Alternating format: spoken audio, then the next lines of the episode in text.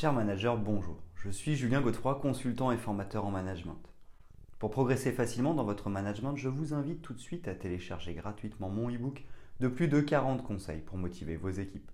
Vous trouverez le lien dans la description. Pensez aussi à vous abonner à ma chaîne YouTube pour consulter mes dernières vidéos.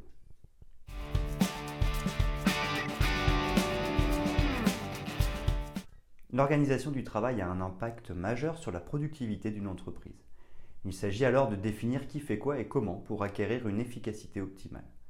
Les formes d'organisation choisies dépendent de la configuration, du secteur, de la taille et de la culture d'entreprise. De plus, elles touchent non seulement la structure globale, mais aussi l'organisation individuelle de chaque salarié. Il ne faut donc pas la négliger. La direction, les managers, ainsi que les responsables des ressources humaines jouent un rôle important dans l'agencement et la coordination des tâches. En effet, les stratégies qu'ils adoptent ont des répercussions immédiates sur la qualité du travail de chacun. Pour gagner en efficacité, il est alors conseillé d'organiser le travail autour de deux axes fondamentaux, les tâches et les équipes. Découvrons ensemble comment la gestion des ressources humaines et la gestion des tâches jouent un rôle certain dans l'organisation du travail en entreprise.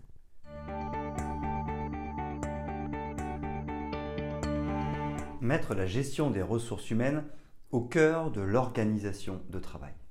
L'organisation du travail a nettement évolué au cours de l'histoire.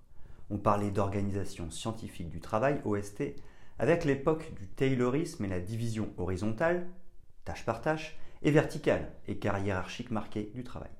Le Fordisme s'appuie également sur le cloisonnement et la spécialisation. Il fallait apparaître le fameux travail à la chaîne. Aujourd'hui, les nouveaux modèles d'organisation du travail reposent davantage sur l'humain, le but étant d'améliorer les conditions de travail pour tendre vers un climat social plus sain. Pour cela, il faut se baser sur trois principes. Flexibilité, flexibilité des horaires, prise en compte du feedback des collaborateurs dans l'élaboration d'un projet, etc. Polyvalence, enrichissement et diversification des tâches pour, les collaborateurs. Autonomie, évolution vers une hiérarchie horizontale. Les collaborateurs sont responsabilisés, formés et prennent davantage d'initiatives. La gestion des ressources humaines dans l'organisation du travail a pour objectif d'impliquer les collaborateurs dans la prise de décision afin de les faire adhérer plus facilement à la culture d'entreprise. C'est dans cette optique que le management participatif se développe.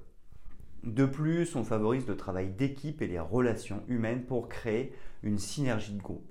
On adopte une stratégie d'amélioration des conditions de travail afin que les collaborateurs se sentent bien.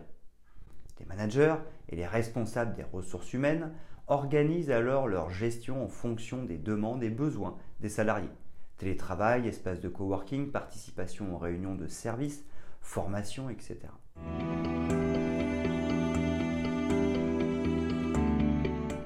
Maîtriser la gestion des tâches et du temps de travail. Une bonne organisation du travail passe par une gestion des tâches adéquates.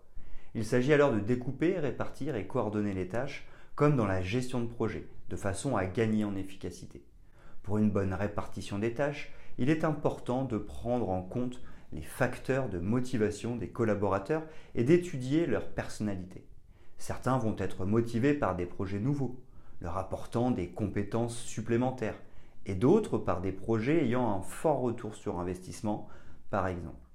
La coordination des tâches nécessite, quant à elle, une excellente communication entre les membres d'une même équipe ainsi qu'avec les autres services. Il existe certaines méthodes d'organisation, comme la méthode Scrum ou le workflow, qui permettent d'organiser le travail en plaçant la satisfaction du client au cœur du processus. L'efficacité se mesure à travers l'organisation des tâches, mais aussi à travers le temps que nous consacrons à les réaliser. De ce fait, il est important d'agir également sur l'organisation du temps de travail.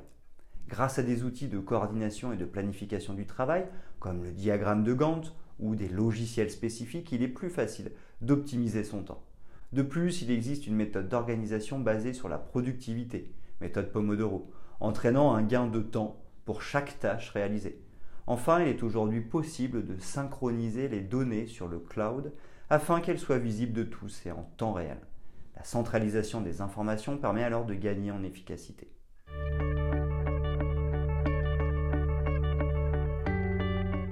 Impacts de l'organisation du travail pour l'entreprise.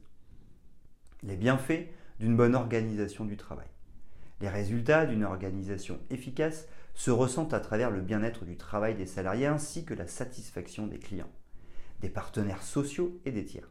De plus, une bonne organisation aura des impacts positifs sur la visibilité et le suivi du travail des collaborateurs, la productivité des équipes, la rentabilité, la réduction des délais et des coûts, le développement de l'autonomie et de la responsabilisation des équipes, les innovations, l'engagement des collaborateurs, la fluidité de circulation et de partage de l'information, le dialogue social, la sécurité au travail, le contenu des missions et leur juste répartition, l'environnement de travail, la prévention des risques, l'équilibre entre la vie professionnelle et la vie personnelle du collaborateur. Les conséquences d'une mauvaise organisation de travail, si l'organisation du travail n'est pas bien pensée, les répercussions sur la motivation, la productivité et la qualité de vie au travail seront de taille. Augmentation du turnover, fort taux d'absentéisme, accidents du travail multiples, difficultés pour faire face à la charge de travail, apparition de doublons ou de redondance des tâches, donc perte de temps et d'argent, développement des risques psychosociaux, mal-être, stress au travail ou burn-out par exemple. On parle alors de pénibilité du travail. Pour y remédier, il est important de mettre en place un plan d'action rapide.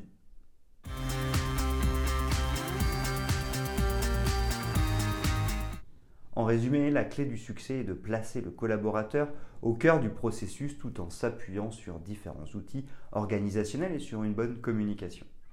Pour une organisation du travail performante alliant productivité, efficacité et santé au travail, nous pouvons retenir les deux leviers principaux suivants. La gestion des ressources, conduisant l'implication de chacun, la gestion des tâches ainsi que leur temps de préparation et d'exécution. Adopter de façon efficiente une organisation du travail adaptée participe grandement à la pérennité de l'entreprise.